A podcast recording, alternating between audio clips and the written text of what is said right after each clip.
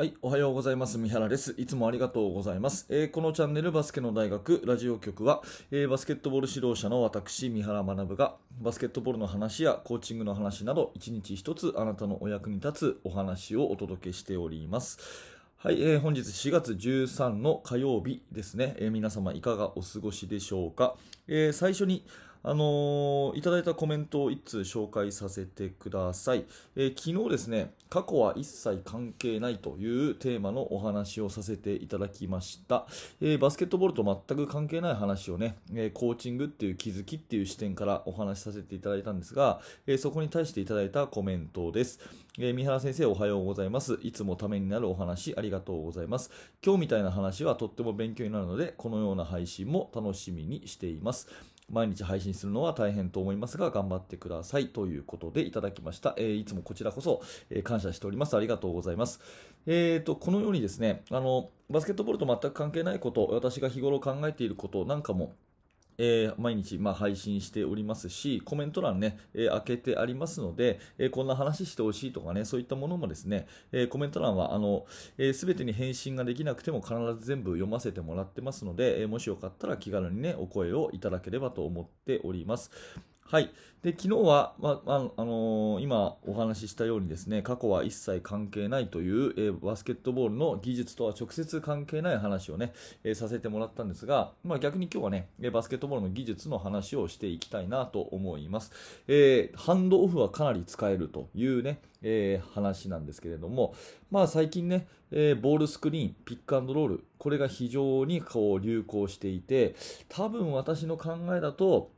まあこれが廃れるっていうことはないのかなと。いうまあ、多少ね、少し減ってきて、違う戦術がこう出てくるって可能性はあるにしてもですね、もうピックアンドロールのスクリーンプレー、2対2のボールマンスクリーンのプレーっていうのが、まあ、この世から消えることっていうのはもう絶対ないんじゃないかなっていうふうに思うんですね。うん、なので、ミニバスであれ、中学生であれ、男子でも女子でもですね、えボールに対してスクリーンしていくっていうことは、絶対に絶対にやった方がいいと思います。うん、で、えーまあ、やるその、ね、前提でね、ボールスクリーンが使えるっていう前提で、ボールマンにスクリーンに行く、要はドリブルをさせるプレーと、もう一個同じ効果があるのはですね、えーハンドオフ、手渡しパスのプレーなんですね。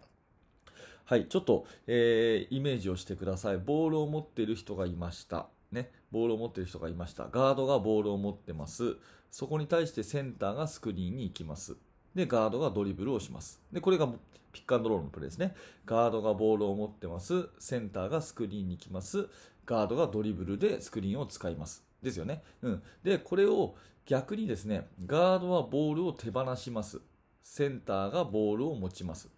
そのボールをガードがもらいに行きます。っていう風にするとハンドオフですよね。えーガードがボールを手放します。ね、センターがボールを持ちます。そのボールを持っているセンターのボールをガードがもらいに行きますっていうとハンドオフのプレー。これが手渡しパスのプレーですね。で、どちらにしてもですね、ボールマンにスクリーンをかけるプレーっていうことで、ほぼほぼ効果は同じなんですが、えーまあ私の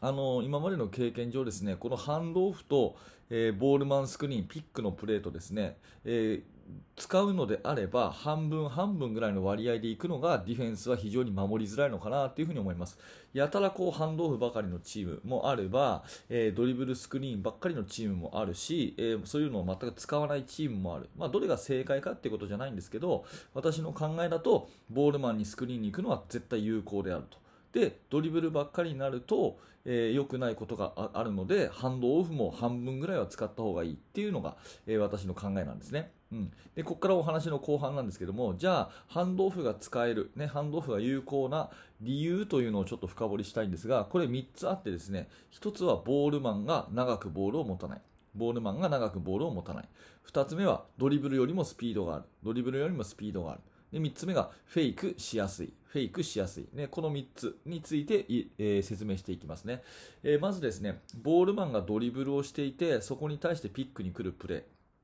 のデメリットがあるとすれば、やっぱりそれはボールマンがですね、長くボールを持たなきゃいけないってところなんですね。ドリブルをこうついて、スクリーンに来るのを待って、セットしてから動く。ね。ドリブルをついていて、スクリーナーが来るまで待って、セットされてから動くっていう風にやるのは、やっぱりボールマンがボールを持ってる時間が長くなりますよね。最近のま NBA のプレーとかを見ると、結構こういうタイプのオフェンスは多いと思うんですが、ボール持ってる人がずっとこう長くボールを持っている。で、そこをキープするだけの能力があればいいけれども、やっぱり、まあ、中学生ぐらいだとそうはいかない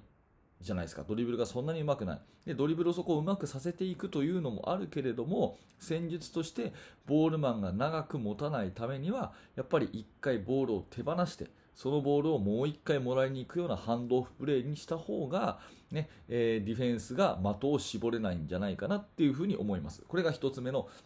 ボールマンが長く持たなくて済むっていう1つ目のメリットですね。で2つ目、スピードが出やすいっていうこと、まあ、これ1つ目の話と似てるんですけれども、ドリブルで進むのと、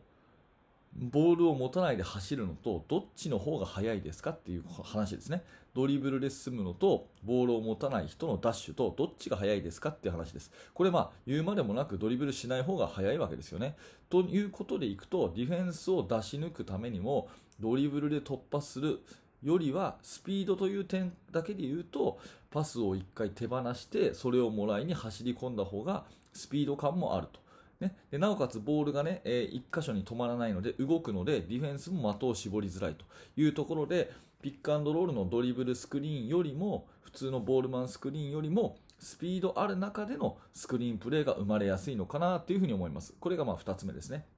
で3つ目はフェイクしやすいっていうのは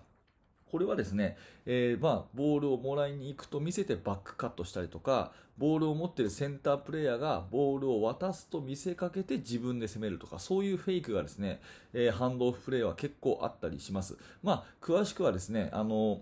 えーと、私のメインチャンネルの方で結構ハンドオフのプレーはあの動画で上げてるので、えー、バスケの大学ハンドオフとかで検索していただくといくつか出てくるかなと思うんですが、まあ、ボールを持って渡すと見せかけて渡さない。ね、とか、えー、右に行くと見せかけて左に行くとかっていうフェイントプレーが、えー、結構簡単にできるんですね。でもちろんこのボールマンスクリーン、ピックアンドロールのプレーでも、フェイクプレーっていうのはできます。リジェクトでドリブルをするとか、それからスリップスクリーンするとかっていうのがあるんですが、えー、私の感覚的にはですね、そのオンボールスクリーンでのフェイントプレーよりも、ハンドオフのフェイントプレーの方が簡単にできる。教えたらすぐできるような気がしています。うん、なので、まあ、裏のプレーをやりやすいのは、ドリブルついてる人にスクリーンに行くプレーよりは、ハンドオフのプレーなのかなっていうふうに私の経験上思ったので、まあ、これもメリットとさせてください。えー、ハンドオフはすごく使えますよというね、そのメリットの3つ、えー、もう一回まとめますけれども、1つ目は、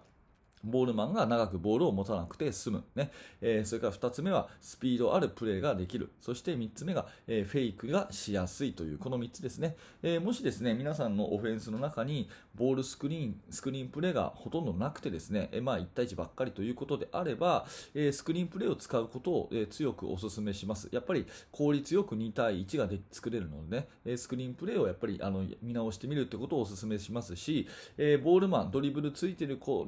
にスクリーンに行くプレーばかりでですね、どうもあの球離れっていうんですかね、ボールを1人が長く持っちゃうなと思ったら、ハンドオフプレーに代用するというのをちょっと見直してみてください。はい、本日のお話は、ハンドオフはかなり使えるというお話です。はい、ありがとうございます。いつもですね、えー、毎朝7時、こんなお話ししてますので、えー、もしちょっとでも役に立ったという方は、えー、高評価のボタン、またチャンネル登録よろしくお願いします。えそして現在ですね、え無料のメルマガ講座というものもやっております。昨日も10人ぐらいの方が登録していただいて、本当にありがとうございます。えバスケットの指導者という視線でですね、えチーム作りとか練習方法について、いろいろメールを送らせていただいておりますので、興味のある方は覗いてみてください。はい、最後まで、えー、ありがとうございました。三原学でした。それではまた。